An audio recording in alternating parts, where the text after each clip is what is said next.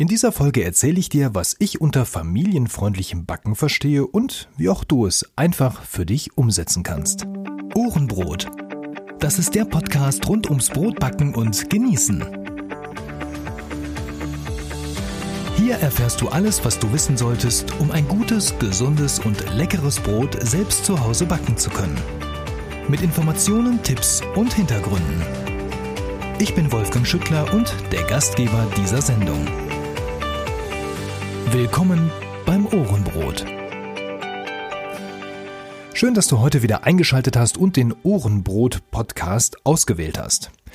Andrea hört auch gelegentlich zu und Andrea hat mich in einer E-Mail unter post.ohrenbrot.de auf einen kleinen Aussprachefehler hingewiesen und dafür bin ich natürlich sehr dankbar. Ich habe nämlich zu diesen Broten, die man nicht kneten muss oder zu dem Verfahren, bei dem man nicht mit der Maschine, sondern mit der Hand knetet, für den englischen Begriff gesagt No Knietbrot. Und das ist natürlich falsch. Danke, lieber Andrea. Richtig heißt es nämlich No Knead Brot. Ja, also das englische Kneten wird Need ausgesprochen, genauso wie brauchen. Ja, dann haben wir das auch endlich geklärt und wenn auch ihr einen kleinen Hinweis habt, eine Frage oder einen Wunsch, dann schreibt mir einfach eine E-Mail unter post.ohrenbrot.de oder kommentiert es einfach in den sozialen Medien, sprich bei Facebook in der in den Kommentaren zu der Folge oder in den Kommentaren zu dem Beitrag auf ohrenbrot.de.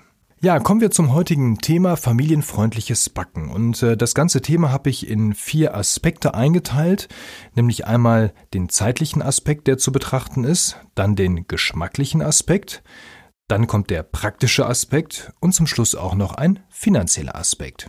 Fangen wir mit dem zeitlichen Aspekt an. Wenn es um das familienfreundliche Backen geht, dann steht natürlich als allererstes das Timing auf der Tagesordnung, ja? Also, wie kann ich in meinem vorhandenen Tagesablauf der Familie richtig vernünftig backen? Hier ist es ganz wichtig, dass ich mir das Timing des Rezeptes anschaue und mir überlege, an welchen Tagen so im Wochenablauf passt das denn am besten rein.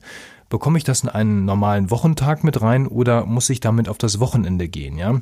Habe ich grundsätzlich Zeit überhaupt am Wochenende zu backen oder stehen da schon andere Aktivitäten an, wie zum Beispiel der Familienausflug, der Wochenendeinkauf oder, oder, oder. Also, ganz wichtig, guckt euch das Timing des Rezeptes an, ja, auch beim letzten oder vorletzten Mal in einer anderen Folge habe ich euch schon gesagt, nehmt den Kalender zur Hilfe und versucht anhand des Kalenders die Rezeptabfolge dort einmal einzutragen, wenn es zum Beispiel heißt, Vorteig ansetzen, 10 bis 12 Stunden warten, Hauptteig ansetzen, 2 Stunden Stockgaren und so weiter und so weiter. Ja, also webt euer Rezept in den Wochenablauf eurer Familie ein. Und wenn das nicht geht, dann habt ihr vielleicht gerade nicht das richtige Rezept dafür oder müsst vielleicht, wenn euch das wichtiger ist, etwas am Wochenprogramm der Familie umstellen. Dann kommen wir nämlich zum nächsten Punkt auch schon und das ist nämlich Aufwand und Ergebnisabwägung. Ja, also in welchem Stadium der familiären Situation befinde ich mich eigentlich gerade? Habe ich kleine Kinder, ja, die sehr viel Zeit und Aufmerksamkeit benötigen, die ähm, den ganzen Tag herumwirbeln, die irgendwie von Mama und Papa immer etwas wollen und wo es sehr, ja, ich würde mal sagen, unkalkulierbar ist, wie so ein Tag wirklich konkret dann abläuft, ja? Also hier ist es dann eben wichtig zu gucken, in welchem in welcher familiären Situation, in welchem Stadium befinde befinde ich mich gerade? Mit größeren Kindern, die nicht mehr so viel Aufmerksamkeit brauchen, die schon viel selbstständiger sind, die mal alleine aus dem Haus gehen, die sich alleine auch ein Stück weit versorgen können, ist es natürlich sehr viel einfacher, ein Rezept oder vielleicht auch mal etwas Neues auszuprobieren, wenn ich noch nicht weiß, wie der Tag so verlaufen wird und ich mich eher darauf verlassen kann, dass ich den Tag bestimme und nicht die Kinder. Ja, dann der dritte Punkt äh, zum zeitlichen Aspekt ist natürlich auch noch die Frage, arbeite ich noch nebenher? Arbeite ich vielleicht in Vollzeit oder in Teilzeit.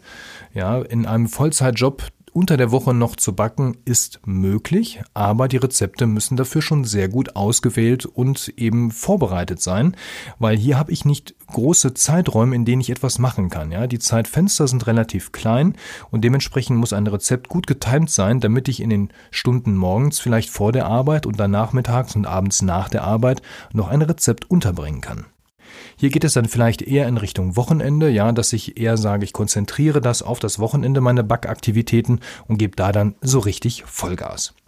Habe ich natürlich einen Teilzeitjob, dann ist auch hier die Frage, arbeite ich jeden Tag Teilzeit? Also komme ich zum Beispiel schon nach vier Stunden Arbeit nach Hause, dann habe ich durchaus eine höhere Möglichkeit oder Chance, auch unter der Woche an normalen Wochentagen etwas zu backen.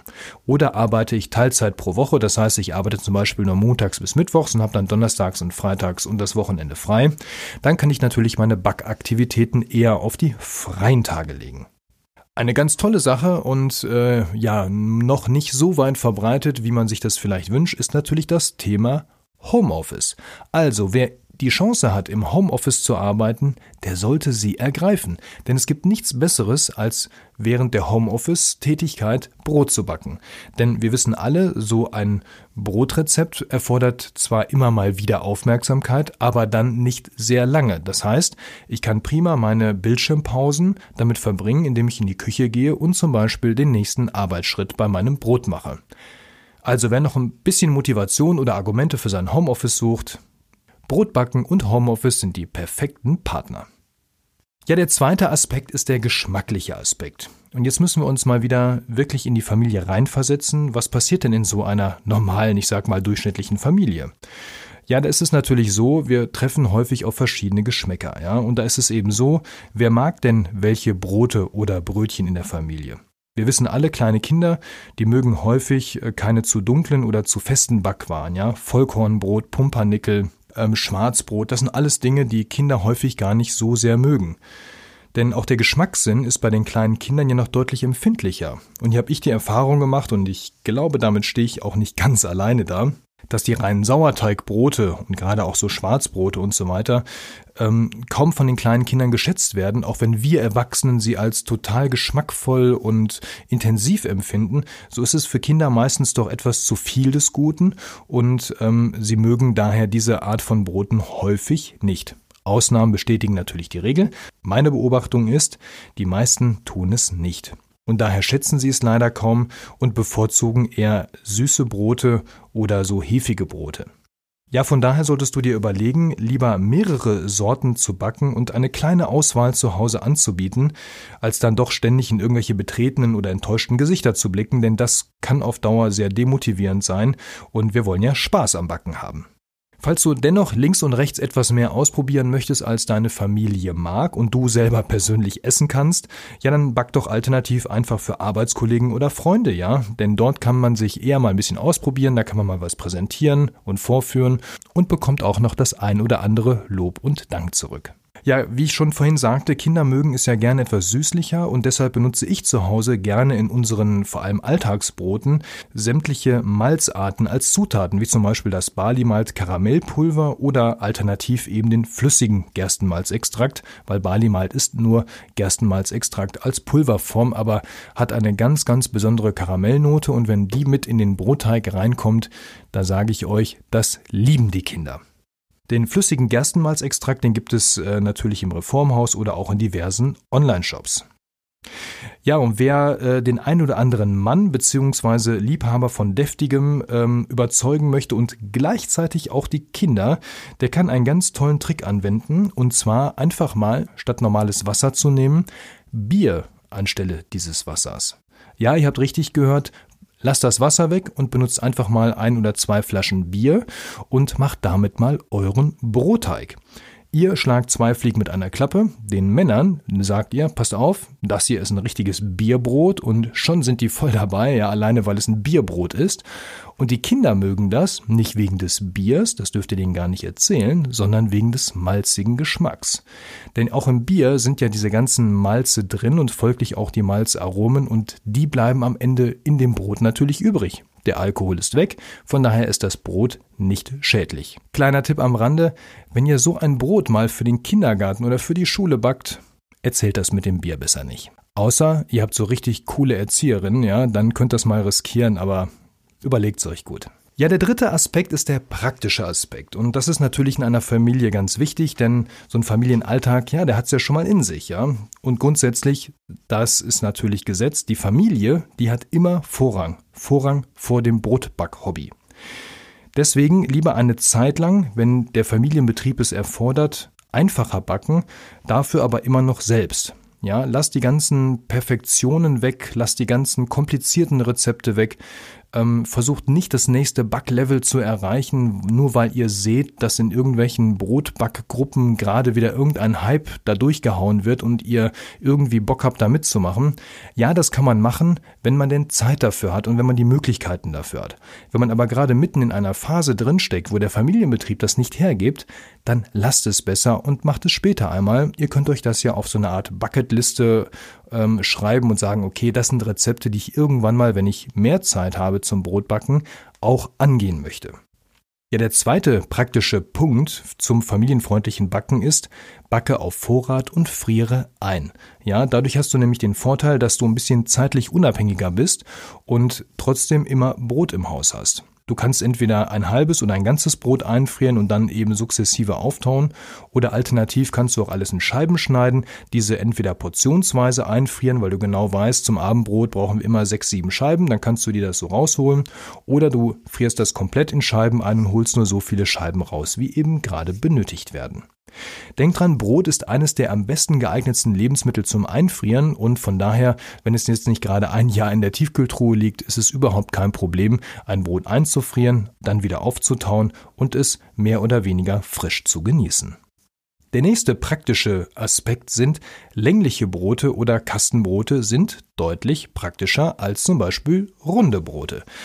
Ganz einfach, wenn du Kindergarten- oder Schulbrote machst, dann weißt du genau, du musst das ganze Ding in die Dose reinbekommen und hier sind verlässliche Größen klar im Vorteil. Erstens, Du hast immer ungefähr dieselbe Menge an Brot und du weißt ja ungefähr, wie viel dein Kind isst, sodass du auch auf jeden Fall immer genug und nicht zu viel Brot mit in die Schule gibst oder in den Kindergarten.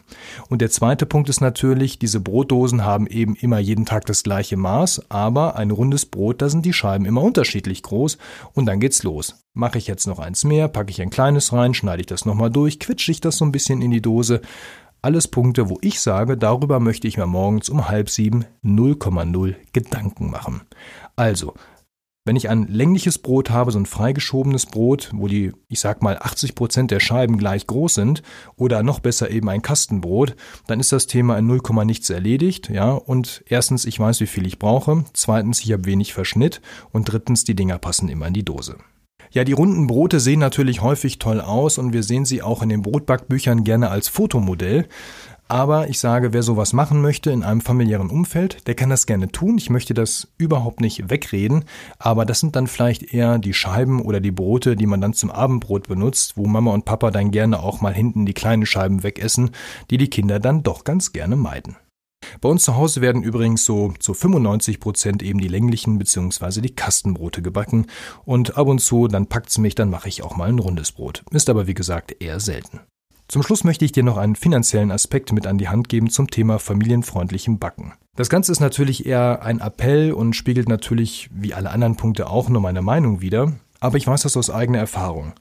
Wenn in einer familiären Gründungsphase steckt, ja, zum Beispiel gerade das erste Kind bekommt oder nochmal ein weiteres Kind bekommt, der steckt eben oftmals auch in einer finanziellen Umstellungsphase. Das ist völlig normal und das soll und darf auch so sein. Und in diesen Phasen kommt es ja dann doch häufig vor, dass die Familien eine Zeit lang, ich sag mal, nicht jeden Euro so flüssig da liegen haben, wie das vorher der Fall war und ihn das eine oder andere Mal doch nochmal umdrehen müssen und überlegen, wofür gebe ich jetzt mein Geld aus. Meine Bitte ist, spare bitte nicht an guten Lebensmitteln.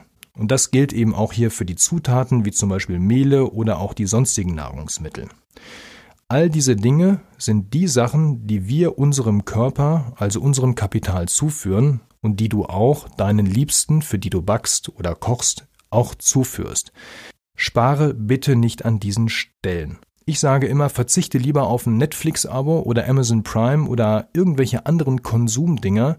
Ja, kauf dir vielleicht mal ein Jahr später ein neues Handy, weil es vielleicht nicht das neueste ist, aber es funktioniert eben doch noch, anstatt hier an guten und wichtigen Lebensmitteln zu sparen.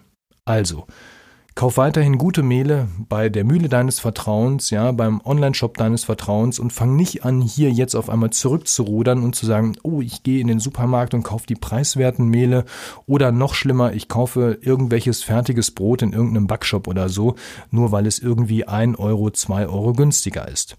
So teuer ist das Backen zu Hause gar nicht. Ja, vergleicht mal die Kosten eines Bäckerbrotes mit denen zu Hause bei euch. Das ist ähm, ein Wahnsinnsunterschied. So teuer ist es zu Hause nicht zu backen. Da kannst du ruhig höherwertigere und damit auch teurere Zutaten einkaufen. Und das ohne schlechtes Gewissen. Ja, wenn du noch ein familienfreundliches Brötchenrezept benötigst, dann komm einfach auf meine Webseite ohrenbrot.de. Dort gibt es nämlich noch das Dinkelhinkel-Rezept und das ist durchaus familienfreundlich, denn zum einen kann man es von abends bis morgens ansetzen, muss es morgens nur noch formen, ein bisschen liegen lassen und dann kann man es backen und genießen. Und zum anderen kann man auch diese Brötchen natürlich, wenn man sie nicht ganz zu Ende backt, sehr gut einfrieren und dann bei Bedarf einfach rausholen und nochmal aufbacken. Also das familienfreundliche freundliche Dinkelhinkel-Rezept gibt es auf ohrenbrot.de. Auf der Startseite ist in der Mitte ein entsprechender Link dafür. Ja, zum Abschluss möchte ich natürlich noch immer gerne deine Bewertung hier bei Apple Podcasts haben. Wenn du den äh, Ohrenbrot Podcast hierüber hörst, dann bewerte ihn doch mit den Sternchen deiner Wahl, am liebsten natürlich fünf, und lass auch gerne noch einen Kommentar da.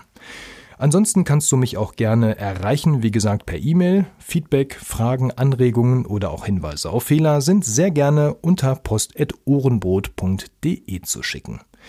Ja, in der nächsten Folge schauen wir uns mal an, warum es doch gut ist, auch mit Hefe zu backen. Ja, ich weiß, der ein oder andere sieht das Thema kritisch, aber wir gucken mal ein bisschen entspannt darauf, warum es gut ist, mit Hefe zu backen.